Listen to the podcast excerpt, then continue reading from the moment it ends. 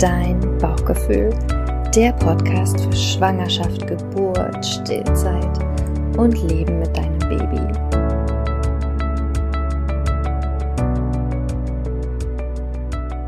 Herzlich willkommen zu einer neuen Folge von Dein Bauchgefühl, der Podcast für Schwangerschaft, Geburt, Stillzeit und Leben mit Baby. Und oh, ich habe die Rita heute hier. Ich freue mich so. Ich habe gerade zu Rita gesagt vorher, Rita, du bist ein Promi für mich. Aber sie hat gelacht, aber ich finde schon. Ähm, Rita, stell dich einmal kurz selber vor. Wer bist du? Ja, erstmal danke für die Einladung. Ähm, und ich fühle mich so gar nicht als Promi. Ich äh, ja so, der Promi in der Szene, Rita. Ich fühle mich also ja voll auf Augenhöhe. Ja, natürlich, aber ich ähm, weiß nicht, für mich bist du schon so viel länger in dieser, in dieser Arbeit, aber wir sprechen gleich darüber. Rita, was machst du? Ja, also ich ähm, bin dreifache Mama und lebe mit meinen Kindern und meinem Mann in Dänemark.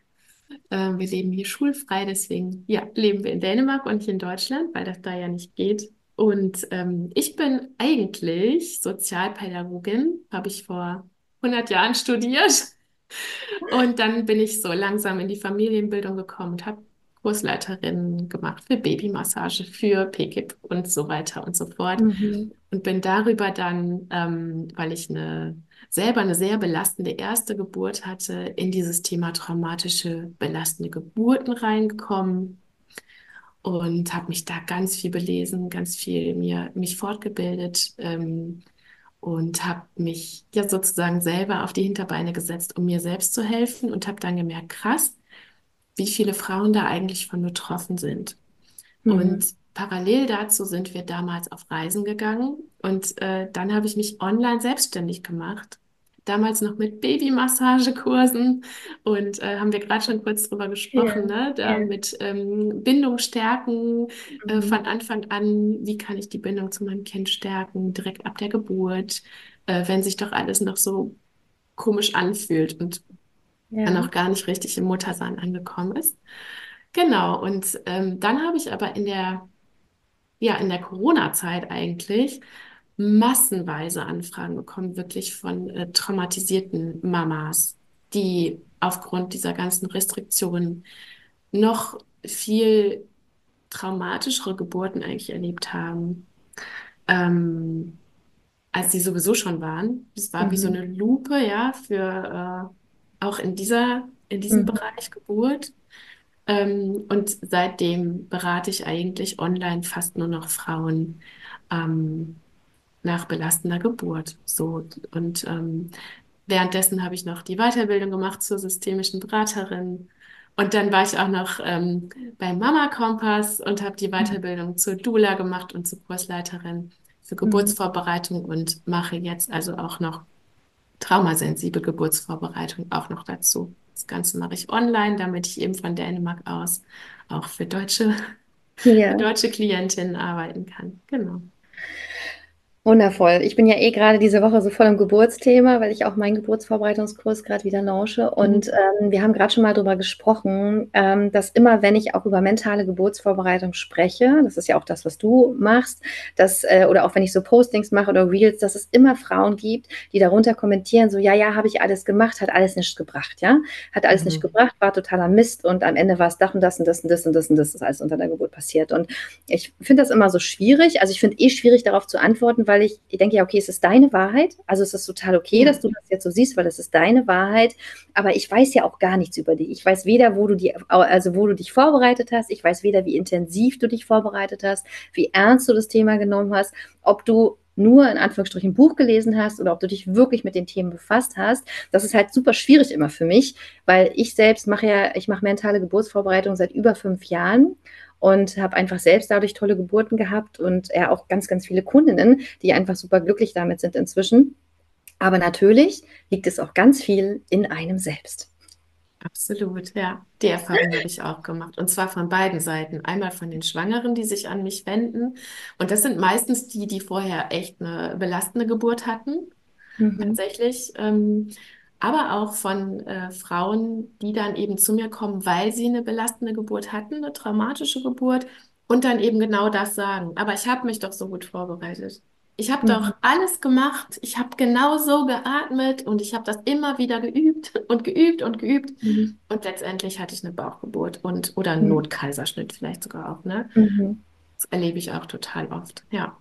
Okay, und was sagst du dann? Wie gehst du damit um? Sagst du dann auch, ja, stimmt, hat nicht gebracht, dass du dich vorbereitet hast? Oder was sagst du da, Rita? Ähm, ich versuche da immer so einen Mittelweg zu finden. Ähm, grundsätzlich sage ich natürlich keiner Frau, ja toll, bist du aber nicht, hast du aber nicht gut genug gemacht, ne? Weil das ist ja genau das, was diese Frauen quält, ja, Mhm. warum die Mhm. überhaupt sich so traumatisiert fühlen, diese Schuldgefühle, Mhm. diese Schamgefühle so. Mhm. Ähm, und wir versuchen dann meistens herauszuarbeiten, dass es eben wohl was gebracht hat, nämlich mini kleine Stücke Mhm. ähm, und dass man ja auch überhaupt nicht weiß, wie es denn ohne diese mentale Vorbereitung überhaupt gelaufen wäre. Vielleicht wäre, also dieses hätte, hätte Fahrradkette, Mhm. ähm, diesen Zahn versuche ich den halt ganz schnell zu ziehen, weil wir wissen einfach nicht, wie es denn gelaufen wäre. Ja. Ähm, es ist genauso, das hörst du bestimmt auch ganz oft, dass dann den Frauen gesagt wird, ja, du hattest ja viel zu hohe Erwartungen an deine Geburt. Das höre ich wirklich auch ganz oft, dass den Frauen das von irgendwelchen GynäkologInnen gesagt wird. Äh, bitte, äh, also wenn die Frauen mit solchen komischen Wunschvorstellungen ankommen, dann kann das ja nichts geben. Wo ich auch denke, nee, einfach nein. Ihr dürft Mhm. euch die Geburt vorher so traumhaft vorstellen, ähm, wie ihr euch das nur in euren schönsten Träumen vorstellen könnt. Das ist doch total wichtig, dass man da reingeht mit einem positiven Mindset. Mhm. Absolut. Also das ist ja auch das, was ich dir jetzt gerade vorher gesagt habe, dass ich denke, dass mentale Geburtsvorbereitung einfach immer etwas bringt. Ja, Auch wenn die Frauen in dem Moment das dann halt nicht sehen können, weil sie halt so überwältigt sind von dem, was da gerade passiert ist. Und natürlich, weil es auch ein Außen um sie rum gibt, die vielleicht auch sagen, na ja, habe ich dir doch gleich gesagt, was für ein Quatsch du da gemacht hast, ja, dass das nicht springt und am Ende ist es doch das und das geworden. Also ich glaube, wenn diese Frauen nach so einer Geburt in einem Umfeld sein würden, wo man halt genau so agiert, wie du das jetzt gerade gesagt hast, dieses hey, schau doch mal, was du doch alles, was du, was, also du bist in Verbindung geblieben mit deinem Baby während der Geburt. Du hast mit genau. deinem Baby gesprochen. Du hast selbstbestimmt entschieden, dass es jetzt so und so weitergeht. Das ist doch nicht nichts. Absolut, ja, finde ich auch total wichtig. Ähm, ganz viele Frauen schaffen das ja auch danach, ähm, das sozusagen umzuframen. Ja, die sehen das dann plötzlich in einem ganz anderen Licht und sehen, ach krass, ja stimmt. Ich habe, also die Verbindung, genau, das ist ja total wichtig. Also das ist immer bei den Frauen, mit denen ich arbeite, einer der wichtigsten Punkte, dass die glauben, die Verbindung zum Baby verloren zu haben. Und wenn Mhm. ich denen aber sage, guck mal, die Verbindung war doch die ganze Zeit da, im Mhm. besten Fall sogar ähm, auch mit pränatalem Bindungsaufbau, sogar noch Mhm. vorher und so.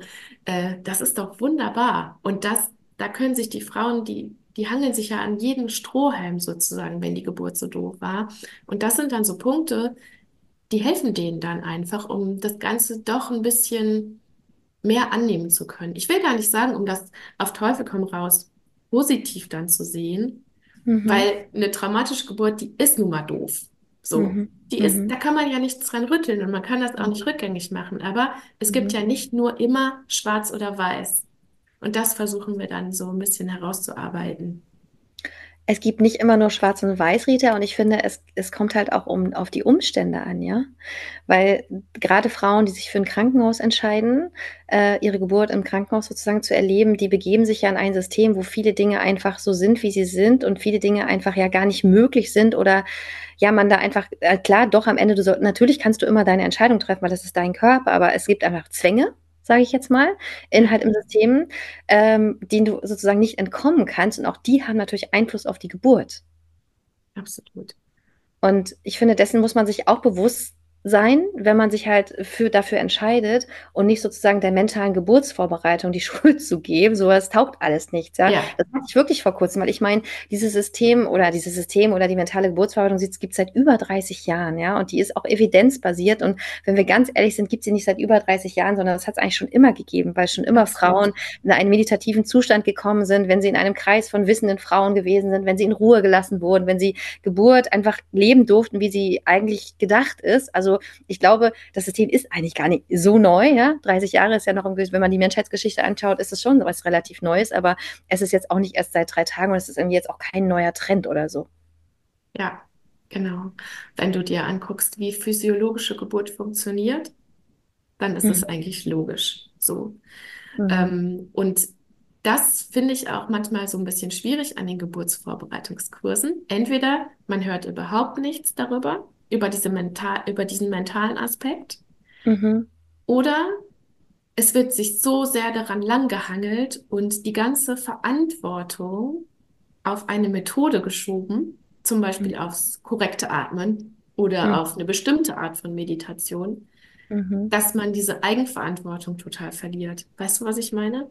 Das Ja, finde ich ja. so, und das finde ich so wichtig, dass die Frauen eben diese Kombination haben, dass, dass äh, du oder dass wir denen das mitgeben. Einmal, wie stark, was für einen starken Einfluss das Mentale hat und gleichzeitig aber auch ein knallhartes Wissen. Mhm. Wie Mhm. funktioniert Geburt eigentlich? Und Mhm. wieso sollte, also wieso sollte ich daran zweifeln, dass das mein Körper nicht kann? Ja. Ähm, wenn man das einmal versteht, finde ich, dann ist es so logisch und es bringt den Frauen einfach so viel. Und dann aber auch noch zu sagen, ähm, bitte gib deine Verantwortung nicht an irgendwelche Methoden ab, sondern bleib immer bei dir. So. Mhm. Diese Mhm. Kombination aus diesen drei Sachen finde ich einfach so wichtig und wertvoll. Und ähm, dann kann man hinterher gar nicht sagen, ja, wie, das war ja ein doofer mentaler Geburtsvorbereitungskurs oder so. Also, wenn man doch bei sich bleibt, dann kommt man ja gar nicht zu diesem Punkt hin, dass man sagt, äh, Der Kurs war schuld. Die. Kursleiterin Ja, genau, genau, ja, genau.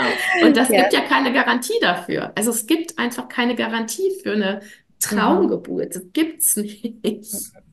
Das, dafür ist einfach eine Geburt eine Naturgewalt und sie ist eigentlich ja unberechenbar. Man, ja, es sind halt nur die Umstände, die wir schon auch mit beeinflussen können. Und ich finde Ja. es mega spannend, dass du das sagst, weil natürlich ist es das eine Extrem und das andere Extrem. Also entweder gebe ich meine Verantwortung komplett sozusagen dem Krankenhaus ab oder den Geburtsbegleitern und sage, ihr kriegt jetzt hier mein Kind, ich werde entbunden. Ja? Ja, Nicht gebäre, sondern ich werde entbunden.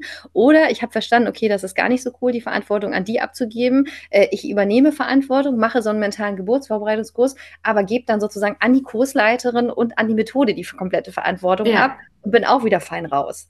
Funktioniert einfach nicht. genau. Ja, Weder in die eine Richtung noch in die andere Richtung. Und ich habe gerade gestern auch gesagt in dem Live, und das sage ich sowieso auch immer, ich finde halt, ähm, Geburtsvorbereitung ist halt so krass auch Persönlichkeitsentwicklung. ja, absolut. Ich Das finde ist das so. so krass, weil, und ich kann auch die Frauen verstehen, Rita. Ich weiß nicht, wie es dir geht mit deinen Kursen, aber ich erreiche halt hauptsächlich Zweitgebärende. Ähm, die Erstgebärenden kommen dann immer in den Kurs und sagen, ja Mist, hätte ich gerne beim ersten Mal schon gehabt, ist alles doof Ja.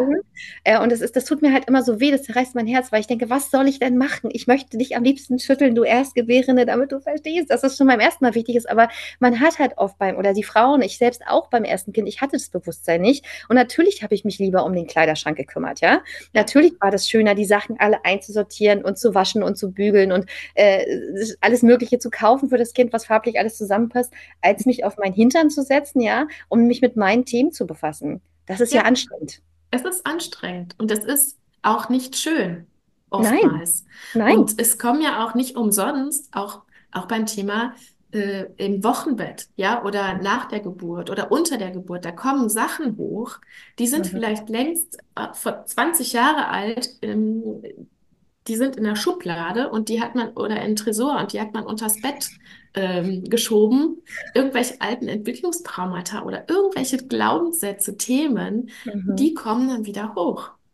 So, Mhm. und wenn man aber sich damit vorher auseinandersetzt und sagt, okay, es könnte vielleicht sein, dass ich da noch so ein Thema habe. Und Ja. man setzt sich damit vorher auseinander, dann wird man davon eben nicht auch noch überrollt. Weil Geburt an sich ist schon ein krasses Ding. Und wenn da noch die Themen obendrauf kommen und die Ängste und die Sorgen, ähm, dann wird es halt immer krasser. Und deswegen finde ich das so stark, wenn man sich damit vorher auseinandersetzt. Und ja, absolut. Ich sehe das auch Mhm. absolut als Persönlichkeitsentwicklungsbooster Ja, es ist eigentlich. wirklich ein Booster. Es ist wirklich total krass, weil es geht ja eigentlich schon damit los, dass du, also ich, jede Schwangere, die uns jetzt zuhört, die darf ja einfach, selbst wenn die jetzt keinen Kurs bei uns macht, darf die einfach schon mal sich selbst testen und äh, sich selbst sozusagen anschauen, wie sie reagiert bei den Vorsorgeuntersuchungen in der, ja. in der Schwangerschaft. Weil ich finde, das ist schon so ein gutes Übungsfeld, zu gucken, nehme ich da alles mit? Also will ich das wirklich? Mache ich das, weil die mir das sagen, dass ich da alle vier Wochen kommen muss und dass ich das und das machen muss? Habe ich überhaupt ein Verständnis davon, dass ich das gar nicht machen muss, ja? Weil ich mich vielleicht damit befasst habe, dass es alles nur Empfehlungen sind und so. Also ich finde schon alleine, dieser, das ist schon mal ein Weg, so über die ganzen Monate, den man gehen kann, wo man gucken kann, rein, sich reinhören kann, will ich das überhaupt? Und wenn ich das nicht will, wie kommuniziere ich dann? Wie reagiert mein Gegenüber? Und was mache ich dann mit der Reaktion? Weil die Reaktion ja. des Gegenübers ist ja meistens nicht so cool. Die sind ja dann richtig sauer, die Ärzte oder Ärztinnen und ähm, oder Schwestern, die sagen, wie, sie wollen kein CTG, sie wollen kein Zuckertest, sie ja. wollen das alles nicht, keine Dingsimpfung und so, ne? Ähm, das ist schon mal ein gutes Übungsfeld. Also, aber Voll. wenn man das halt auch da nicht schon genutzt hat, dann ist es halt auch schwierig unter der Geburt plötzlich zu sagen, nee, das will ich nicht. Genau, ja. Jetzt stehe ich ein. Jetzt stehe ich ein für meine, das, was ich will und für meinen Körper und so, weil eigentlich musste das schon die ganze Schwangerschaft über tun. Total. Da geht es ja schon los mit ja. der Übergriffigkeit. Ne? Total, ja. Oh, ja. Aber wie erreicht auch wieder dieses äh, Wissen-Thema, ne? Das ja, ja. so, du kannst dir das alles heutzutage selber. Also Allein, dass die meisten Schwangeren nicht die ähm, Leitlinien kennen. Ne? Das ist so schade. Ich finde, das sollte eigentlich in jedem Geburtsvorbereitungskurs einmal zumindest erwähnt werden. Oder dass die viele Frauen nicht wissen, was steht denn da eigentlich in meinem Mutterpass? Mhm. Ne? Mhm. Das ist mhm. so, Wissen ist Macht einfach. Mhm. Und ähm, mhm. das empowert einen so. Und das empowert einen total, wenn man weiß, warum muss ich jetzt also was ist das eigentlich mit meinem Eisenwert? Oder äh, ne, diese Kleinigkeiten. Ja, ja. Ähm, ja, wenn man da weiß, okay, ich habe mich da aber auch informiert und ähm, da kann man sich ja auch mal hinsetzen mit seinem Gynäkologen und mal darüber reden. Das habe ich damals auch nicht gemacht bei meiner ersten Geburt, bei meiner zweiten, bei meiner zweiten Tochter aber wohl. Mhm. Bei meiner dritten bin ich dann zu Hause geblieben, mhm. weil das für mich auch keinen Sinn mehr ergeben hat, diese ganzen Sachen zu machen. Da habe ich einen Ultraschall gemacht und das war's. Und damit will ich ja gar nicht sagen, jede Frau soll nur einen Ultraschall machen. Darum geht es ja gar nicht. Mhm. Es kann ja auch jemand fünf oder was weiß ich, zehn Ultraschalls machen. Ultraschalle. Ich, ich weiß nicht, ist egal, Rita. Habe ich auch gerade überlegt. Es geht aber um das Bewusstsein, ja, dass man genau. weiß, warum mache ich das? Was mhm. sagt das für mich aus? Oder ein CTG, was, was hilft, hilft mir das gerade? Mhm. Was sagt das mhm. denn aus? Und nützt das meinem Baby was? Tut es meinem Baby gut oder nicht gut? Wie fühle ich mich eigentlich damit? Darum geht es ja. ja. Ach, wie spannend. Ich, wir haben ja die gleiche Geschichte. Ich habe auch meine ersten zwei im Krankenhaus bekommen, mein drittes Kind dann zu Hause. Ach, schön. Ging mir auch so. Beim ersten Mal wusste ich das alles nicht. Aber auch da wieder, ich glaube, es ist, also klar, Wissen ist Macht, aber das Ding ist ja auch, was ist vor unserer Schwangerschaft, Rita? Wie sind wir aufgewachsen? Ja. Und ich würde, ich kann das jetzt nicht beurteilen, weil ich jetzt nur mal nur in Deutschland lebe, aber es ist ja schon so, dass in Deutschland das sehr, also das auch eine sehr krasse Ärztehörigkeit, finde mhm. ich so. Und so, also mhm. das ist einfach, also es ist eine Instanz, ja. Das, was der Arzt sagt, ist eine Instanz. Und ich war zum Beispiel auch ein sehr krankes Kind. Also das mhm. heißt, ich war viel im Krankenhaus, ich war viel bei Ärzten und ich bin einfach damit aufgewachsen, ja, dass Ärzte mir einfach sagen, was jetzt zu tun ist. Und da komme ich natürlich in der Schwangerschaft nicht auf die Idee, in meiner ersten Schwangerschaft zu sagen, ja, okay, ich gehe jetzt auch wieder zu einem Arzt und warum sollte ich mich denn selbst informieren, wenn die das ja wissen und die machen das den ganzen Tag und warum Warum? Es gibt für mich keinen Grund, das zu machen, weil ich habe ja völliges Vertrauen in die Ärzte, weil ich einfach mein ganzes Leben lang auch so geprägt wurde in diese ja. Richtung. Also das heißt, da ist ja auch schon wieder so ein Knackpunkt, wo ich auch nicht weiß, wie wir das hinkriegen, die Frauen sozusagen zu motivieren, das eben abzulegen, weil das musst du ja ablegen, weil du darfst dich ja verstehen. Oder ich habe gerade eine Frau, ich mache ja auch Schwangerenmassage, die lag auf meiner Liege und sagt, naja, nee, ich gehe ins Krankenhaus, weil ich kenne mich ja nicht aus. Das sind ja die Experten und ich habe ja gar keine Ahnung. Ich kriege mhm. ja zum mhm. ersten Mal ein Kind, ich weiß ja überhaupt nichts. Ne? Mhm. Und das ist, glaube ich, so ein, so ein Switch, den wir, glaube ich, ja grundsätzlich machen dürfen und vielleicht, ich, also ich bin noch nicht so weit, aber ich weiß nicht, wie es bei dir ist, dass wir auch mal mit Frauen arbeiten, die gar nicht schwanger sind oder gar keine Kinder gekriegt haben, weil die müssen wir viel früher erreichen, Bewusstsein dafür zu schaffen, hey, du bist immer der Experte deines Körpers. Ja. Immer. Ja, Schon von total. Geburt eigentlich an, ne? Du bist immer mhm. der Experte in deinem Körper und niemand weiß besser, was bei dir los ist, als du selbst. Ich glaube, also das ist so ein ganz, ganz wichtiger Punkt und ich glaube auch, dass wir da wieder, und da kommen wir wieder so zu meinem Grundthema Bindung, mhm. dass da auch so ein Knackpunkt ist. Weil wenn wir uns das mal angucken, wie so unsere Generation so aufgewachsen ist, ja, wir wurden irgendwie, also wir Ich war wurden mit fünf so, Monaten in der Krippe übrigens, ja. ja, krass, ja. mhm. Ich war zwar erst spät im Kindergarten, aber trotzdem dieses ganze Thema ähm, Sauberkeitserziehung, äh, Mhm. also Erziehung, ja, Mhm. das muss Mhm. man, ist ja wie Entbindung, Erziehung. Das ist Mhm. ja, man zieht an irgendwas, ja. Die Mhm. Kinder, die wurden ja überhaupt nicht, oder wir wurden überhaupt nicht auf Augenhöhe erzogen, begleitet. Mhm. Ähm, allein die Kinder abgestillt werden, werden, wenn die überhaupt gestillt wurden, wie Mhm. die ähm, wahrgenommen wurden. Die wurden ja nicht auf Augenhöhe irgendwie, denen wurde nicht auf Augenhöhe begegnet, sondern die wurden einfach, ja, wie so kleine weniger Soldaten? werte Kinder behandelt, ja. Ich, ja, ja, ja. und wenn man sich dann auch noch die Geschichte Deutschlands anguckt, finde ich auch nochmal ganz interessant. Mhm. Hatte ich letztens auf Instagram und da ist echt so viel abgegangen bei den Leuten, äh, als ich nochmal über Johanna Hara gesprochen habe. Mhm. Ähm, das ist ja die Frau, die damals im Zweiten Weltkrieg oder vor dem Zweiten Weltkrieg ein ähm, ein Buch geschrieben hat. Das ist eine Lungenärztin und die hat die deutsche Mutter und ihr erstes Kind geschrieben. Das war so eine Handlungsanweisung eigentlich für Mütter, wie die ihre Kinder zu behandeln haben. Mhm. Und da ging es genau darum, dass die Kinder nicht verweichlichen, dass die bloß hart werden. Ähm, das steht da auch ganz wortwörtlich drin. Ich weiß nicht, ob du es gelesen hast, es ist grauenhaft. Ja, Rita, es ist so witzig. Ich habe gestern gerade einen Großelternworkshop aufgenommen, also Ach, einen krass. Videokurs für Mhm. Großeltern und darüber habe ich genau darüber gesprochen, weil, also, weil, also es ist mir so wichtig, weil meine Kunden haben das Problem immer wieder, so diese Generationskonflikte, weil das ist ja die Ja. Generation, die es vielleicht so gemacht hat, ja, also so wie wir erzogen wurden und sie wurden so und es geht ja immer weiter zurück. Und viele Mhm. wissen gar nicht um diesen Umstand mit Johanna Hara und diesem Ja, Buch. Und es ist ja nun schon fast 100 Jahre her.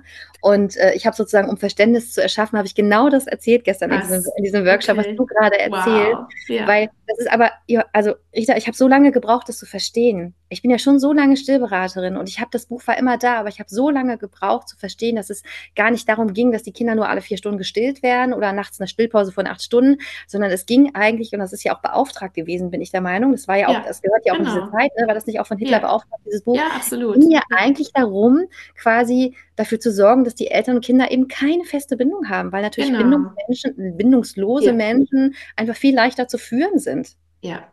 Und Also darum ging eine. Ideologie, die dahinter steckt. Und das Ja. ist so krass und das macht mich so wütend, seitdem ich das so verstanden habe. Nicht, weil ich es irgendwo gelesen habe, das war richtig, also es war tatsächlich mal richtig eine, eine Leuchtebirne in meinem Gehirn, Mhm.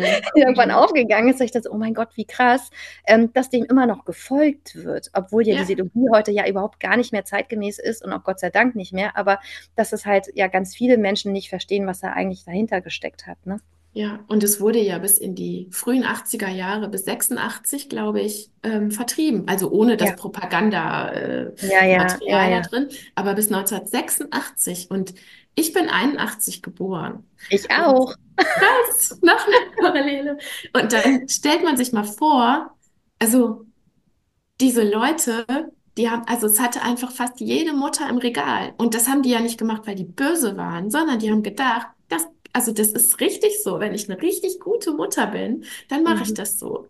Mhm. Und selbst wenn wir heutzutage wissen, ähm, dass ja, das ist ja Bullshit. Und wir wissen ja aus der Neurologie sogar auch, dass es Bullshit ist, dass das Kind wirklich Todesängste erleidet, wenn es schreien gelassen wird und so weiter. Mhm. Trotzdem ist es ja noch in unseren Zellen drin. Ich meine, wir In haben als Genetik. Eizelle in unseren Omas gewohnt. So, Ja, ja, ne? ja, ja, Und das ja. ist einfach so drin. Und um jetzt den Bogen mal zu schlagen, ich glaube, dass wenn wir das jetzt aber mit unseren Kindern anders machen und wenn wir sozusagen die Cycle Breaker sind, dann ist es auch dienlich für die Geburtsvorbereitung, weil wir das ja dann, also wir sind die Ersten, die es jetzt so anders machen. Mhm. Und ich glaube, dass da so ein neues Bewusstsein geschaffen wird, weil wir, also unsere Kinder dürfen sagen, wenn der Pulli kratzt. Oder denen wird geglaubt, wenn der Pulli kratzt. Mhm. Und denen wird geglaubt, wenn die tausend Fragen stellen und wenn die Dinge in Frage stellen und so weiter. Und Mhm. die haben ja ein ganz anderes Standing vor irgendwelchen Ärzten oder Hebammen Mhm. oder irgendwelchen Leuten in weißen Kitteln. Mhm. weil die sich einfach trauen. Das Richtig, ich Rita. Ich, ich sag immer, also ich habe auch gerne mal ein Live gehabt, wo ich erzählt habe, so dass für mich Geburtsvorbereitung, also natürlich da anfängt bei dem, was du sagst, aber auch so bei ganz praktischen Dingen, wie zum Beispiel, ob du deinem Kind gestattest, ich benutze mal mit Absicht das Wort, selbst zu entscheiden, welche Klamotten es trägt. Und also Ja, gerade so ist ja oft ein Thema, so ist es kalt draußen, ja. Das Kind will die Mütze nicht anziehen, den Handschuhen, äh, will das alles nicht anziehen und du willst aber darauf beharren und dann kommen die mit, ja, was soll ich machen? Hilfe mein Kind, dass sie nicht anziehen. Und ich sag so, ja, ähm, lass dein Kind doch einfach rausgehen im T-Shirt, ja. Weil A ist es so, dass wir also erstmal anerkennen müssen, dass diese Kinder ja Menschen sind, ja, genauso nur ein bisschen kleiner und dass jeder Mensch ein unterschiedliches Temperaturempfinden hat, ja. Und wenn absolut. ich halt ein Kind habe, was so ein Heißblüter ist, alle meine Kinder sind Heißblüter, ja. Also ich schlafe wirklich mit Schlafanzug langärmlich, Decke bis unter die Nase spitzt und meine, meine Babys haben immer neben mir gelegen im Schla Schlafanzug, ohne Schlafsack, ohne Decke, die sind wild geworden, wenn ich die zugedeckt habe, weil denen einfach heiß war, ja. Mhm. Und äh, das geht natürlich dann weiter, auch wenn die Kleinkinder sind und wenn die dann auch größer sind. Also da geht es ja schon los, dieses, okay, ich fühle, mir ist total heiß. Meine Mutter sagt aber, weil die ist ja die Große, ne, die ist ja die Erwachsene, die weiß ja besser als ich, sagt, Ja. es ist kalt draußen, ich muss jetzt Mütze, Handschuhe, alles ganze Kladderadatsch anziehen. Was passiert in mir? Ich verstehe, ich speichere ab, okay, das, was ich fühle, ist nicht richtig. Ja, Und das passiert ja nicht einmal, Rita, sondern das passiert einen ganzen genau. Winter lang, jeden Tag und jeden Winter lang. Also jetzt mal nur als wirklich ganz profanes Ja. Beispiel, wo für mich Geburtsvorbereitung beginnt. Ja, das sehe ich ganz genauso. Und Habe das ist das Gleiche gelernt? beim Essen, also beim Ja, ja, Brei oder ja, Beikost, ja, ja. ja, ja, ja, Ähm, ja. Oder Schnuller. Oder dass du ja, direkt ein Gummibärchen im Mund gestopft kriegst, weil du dir das Knie aufgeschlagen hast, ja. damit du aufhörst schnell, also damit du schnell aufhörst zu weinen. Mhm, Ja. Das, da genau. wird dir das, ich sage es jetzt mal ganz platt, aber da wird dir ja das Maul gestopft, damit du schön schnell still bist und nicht mehr weiter rumnervst. Und natürlich hat dann eine junge Frau, die zum ersten Mal beim Gynäkologen ist, wo ihr alles ganz neu ist und die ist ganz aufgeregt, weil die zum ersten Mal schwanger ist. Und wenn der Arzt dann sagt, so, jetzt müssen wir aber mal vaginal untersuchen und die fühlt sich eigentlich nicht gut, aber natürlich traut die sich das dann gar nicht. Die kommt wahrscheinlich gar nicht darauf, das in Frage zu stellen mhm, weil die das so anerzogen hat. Äh, der wurde das so anerzogen, überhaupt gar keine Fragen zu stellen, sondern still zu sein und lieb zu sein. Das mhm. ist dramatisch. Definitiv. Ich, also ich weiß nicht, wie alt deine Kinder sind, Rita. Meine sind ja zwei, fünf und sieben und ich habe ja drei Mädchen. Aber es ist so krass, wie ich das bei denen schon merke, ja, dass das anders ist. Die sind natürlich unbequemer, ja. Natürlich sind die unbequemer. Die sind vermeintlich anstrengendere Kinder, als ich es war als Kind, weil ich war ganz brav und ganz angepasst mit Zöpfen, habe fein auf dem Schoß gesessen, ja. Hab immer, ne, war immer ganz lieb, keine Widerworte gegeben. Meine Kinder sind komplett anders. Aber ich finde es so geil, ja. Auch wenn es Ja, anstrengend ist. Ich finde es so geil, weil ich weiß ganz genau, dass denen das nicht passieren wird. Es wird ich habe auch drei. Mädchen. Komm, Rita, hör auf, ey. Verrückt. Ja, tatsächlich. Ähm, die sind, am Samstag wird meine jüngste sechs und die Mhm. anderen sind ähm, neun und elf. Und die Mhm. sind auch anders und äh, ich finde es auch richtig gut. Also meine größte Tochter, die älteste, die ist noch die angepassteste. Mhm. Was ich aber total interessant finde, vielleicht ist das bei dir auch so. Ich war damals aber auch bei ihr in der Vorbereitung, in der ganzen Schwangerschaft, in der ersten Zeit auch total angepasst und sehr hörig, Mhm. Mhm. Ähm, weil ich da einfach nur nicht so weit war und dieses Bewusstsein noch nicht hatte. Ja, Und definitiv. Wir sagen auch 2.0, 3.0, Also von ja, uns krass. ist es wirklich von Ja, jedem Kind zu jedem Kind ja, immer intensiver geworden, die sozusagen die Freiheitsliebe und die, also der Ausdruck der Kinder und wie sie sich durchsetzen, wie sie sich behaupten und so, das ist von Kind zu Kind extrem, also Und extremer das und das ist total schön, oder? Das ist Mhm. so, ich finde das so ähm, wahnsinnig schön. Also auch bei meiner zweiten Tochter, die ist, auch wie die schon geboren wurde, da wollte ich schon ins Geburtshaus gehen und ähm, da war damals kein Platz mehr.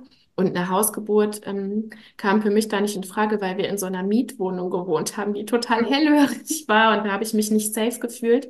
Ja. Und dann bin ich, habe ich mir ein ganz kleines Krankenhaus ausgesucht damals, ähm, bei der zweiten Geburt, wo ich dachte, okay, die haben wenig Geburten und dann gehe ich da einfach hin und gehe nach, am- also ambulant nach Hause wieder.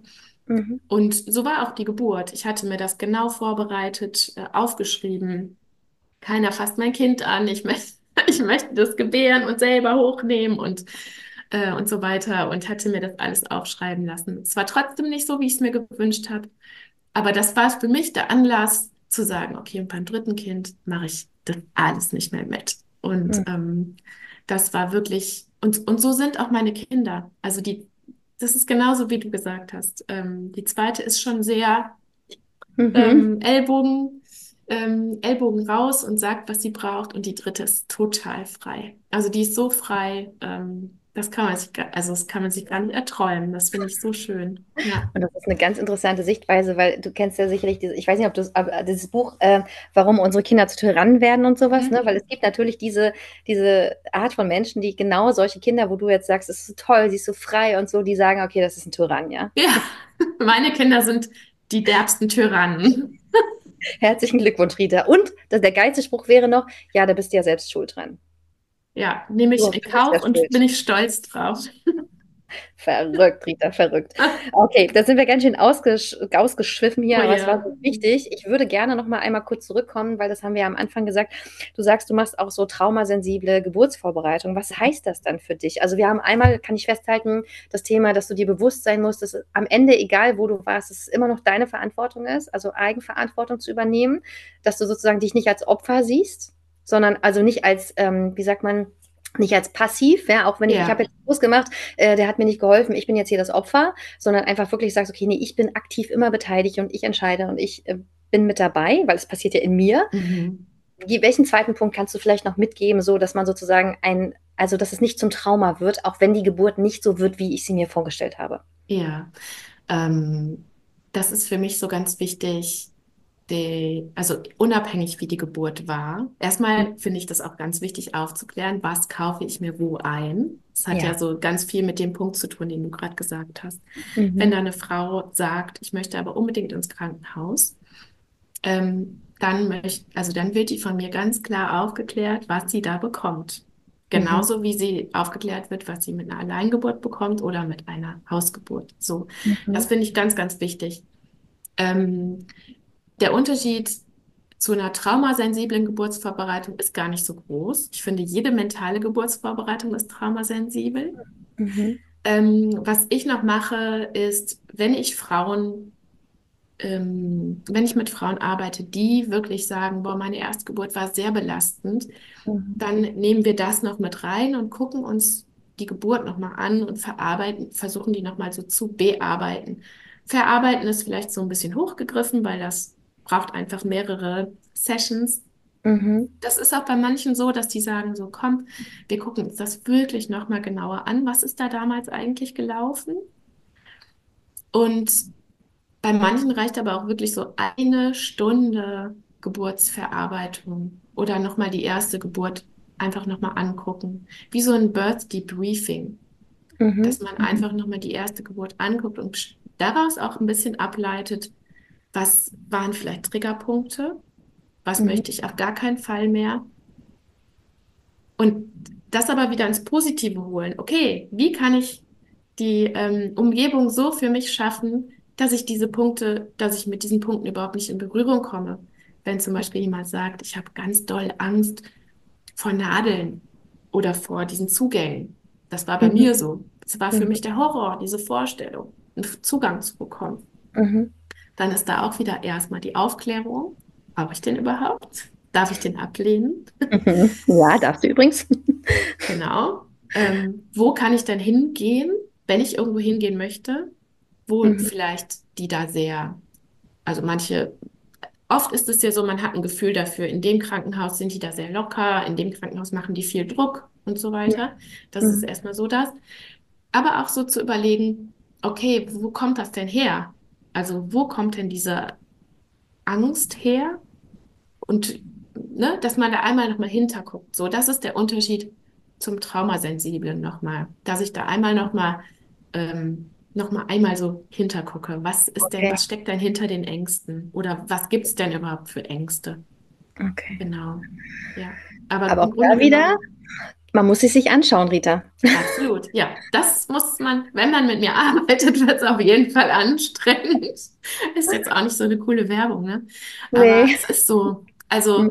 und das ist, glaube ich, auch der Grund, was du sagtest auch, ne? Die mentale Geburtsvorbereitung gibt es schon so lange, aber die ist einfach unbequem. Genau, sie kostet Geld, man muss es selbst zahlen, die Krankenkasse zahlt es nicht. Ja, das ist ein wichtiger Punkt, ein Ja. großer wichtiger Punkt für viele Frauen, dass man es eben selbst zahlen muss. Und es bedeutet einfach, ja, Arbeit an dir, mit dir, auch mit deinem Partner, weil da auch das, da kommt auch mal super viel ins Rollen, weil es geht ja nicht nur um die Frau während der Geburt. Wenn der Partner begleitet, dann bringt er ja auch seinen Rucksack Absolut. mit, ja? ja? Seine eigenen Geburt, seine eigenen Glaubenssätze. Und das ist mir auch immer super wichtig in meinen Kursen, dass ich da auch nochmal aufkläre, ey, das müsst ihr euch vorher anschauen. Und wenn da ganz viel ist und der Mann nicht bereit ist, das zu bearbeiten, dann bin ich persönlich inzwischen so weit, dass ich sage, dann sollte er bitte nicht dabei sein. Sehe ich ganz genauso. Ja, ist radikal, ne? Aber ist sehr radikal. Und ist aber, auch unbequem, aber ist ja. So. Ja. Ist so. Ich habe nämlich, also auch wirklich gerade, also ich, ich, liebe das ja, ne? Also diese, diese, ich, also Weiterbildung oder Weiterentwicklung und diese Erkenntnis hört einfach nicht auf in dieser Arbeit. Ich habe am, äh, am ersten Weihnachtsfeiertag äh, habe ich eine Geburt begleitet am Telefon von einer Freundin von mir. Und es sollte eine Hausgeburt werden. Die, Haus, die hat es nicht geschafft, es ist eine Alleingeburt geworden, also mit mir in Begleitung.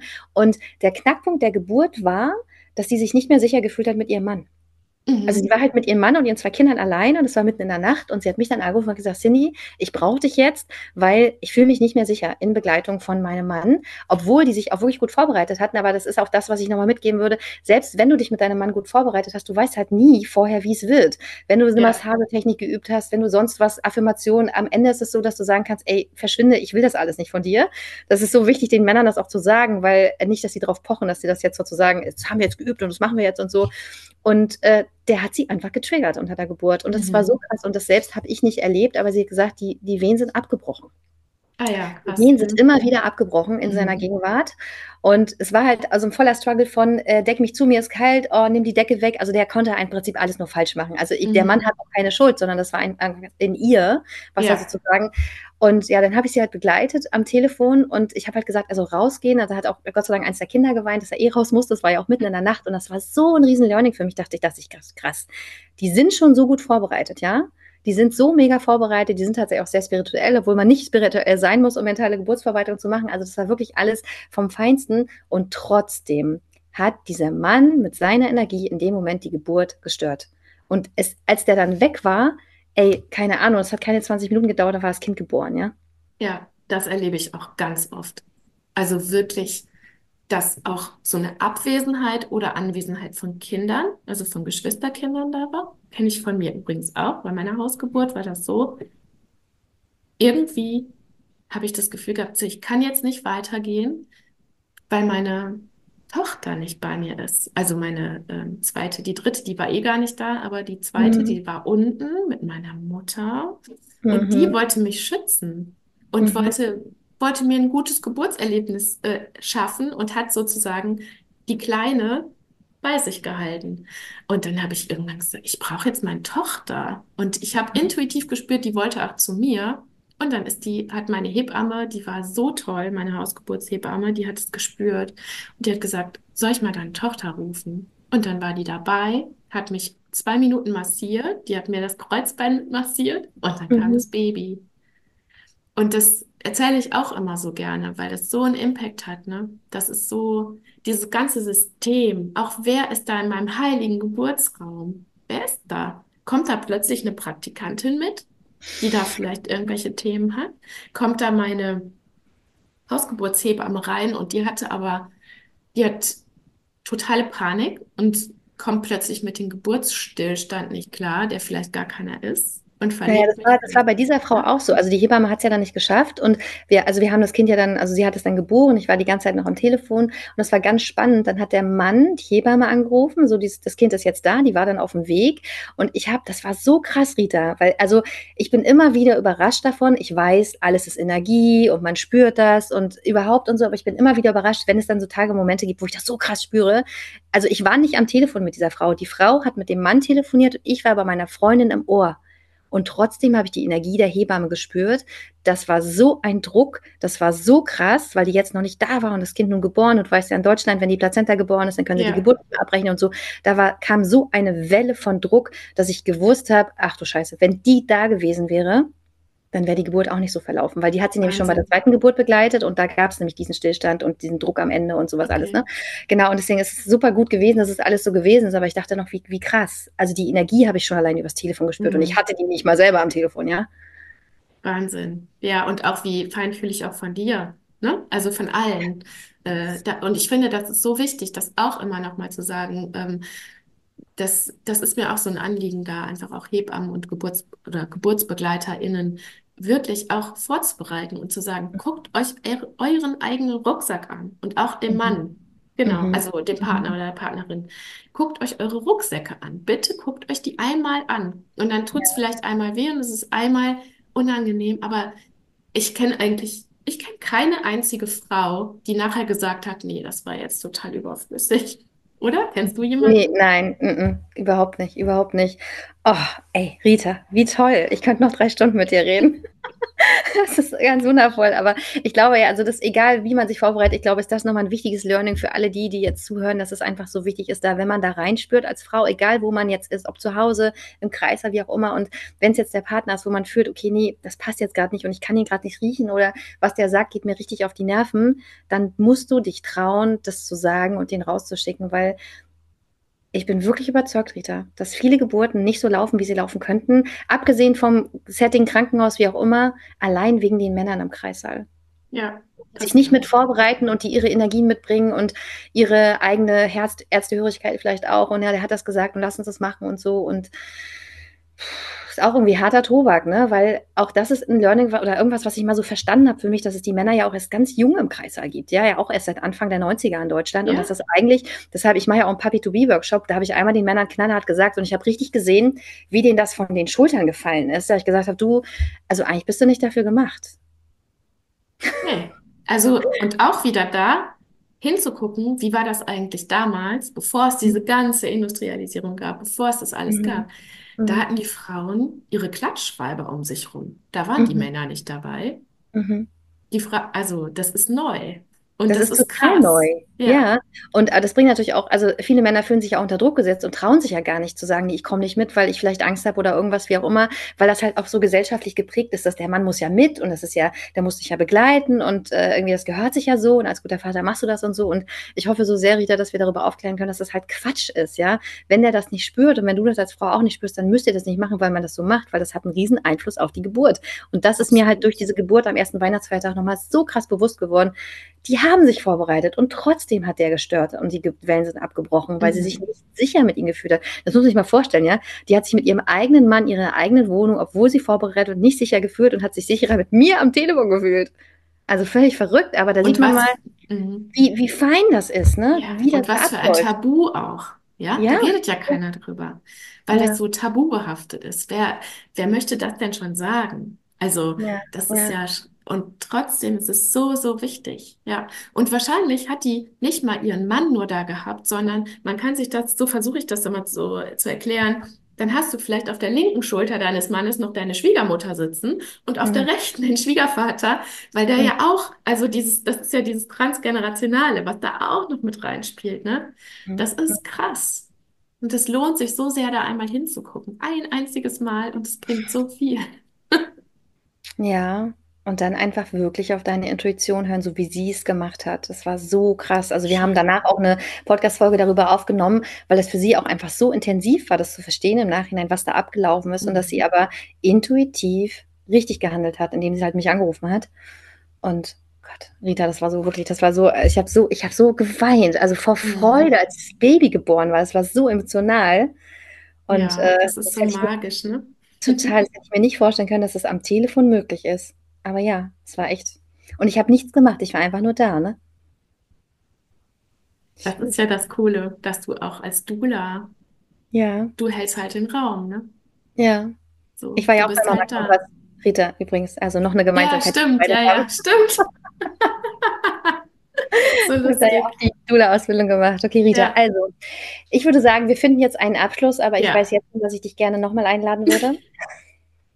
Aber dann möchte ich mit dir über ein ganz anderes Thema sprechen, was ich auch unglaublich spannend finde, weil es auch überhaupt nicht meiner Lebensrealität entspricht. Aber deswegen finde ich es umso spannender. Ich möchte mit dir über das Homeschooling reden. Sehr gerne. Habe ich richtig Lust drauf. Rita, vielen, vielen Dank für dieses tolle Interview. Wir Sehr, hören uns sehr gerne. Ich könnte auch noch wieder. zwei Stunden über das Thema sprechen, aber Es ist einfach unerschöpflich, weil es so wichtig ist. Ich verlinke Rita natürlich. Ich werde euch ihren tollen Account ähm, unter diese Podcast-Folge machen und äh, freue mich natürlich, wenn ihr ihr folgt und wenn ihr uns Feedback gibt zu dieser Folge. Und bis zum nächsten Mal. Vielen Dank, dass du zugehört hast. Du findest mich unter dein Bauchgefühl bei Instagram. Ich werde dir das auch nochmal in die Show Notes schreiben und würde mich riesig freuen, wenn wir gemeinsam in einen Austausch gehen könnten. Also vielleicht hast du auch so eine Geschichte zu erzählen. Vielleicht hast du auch schon mal in deinem Leben so ein intensives Erlebnis gehabt mit deinem Bauchgefühl, mit deiner Intuition und bist dieser vielleicht sogar etwas früher als ich, nicht erst mit Mitte 30, gefolgt. Also immer her damit. Schreib mir eine Mail, schreib mir bei Instagram. Ich freue mich sehr, mit dir in Austausch zu gehen. Bis dahin, alles Liebe, deine Cindy.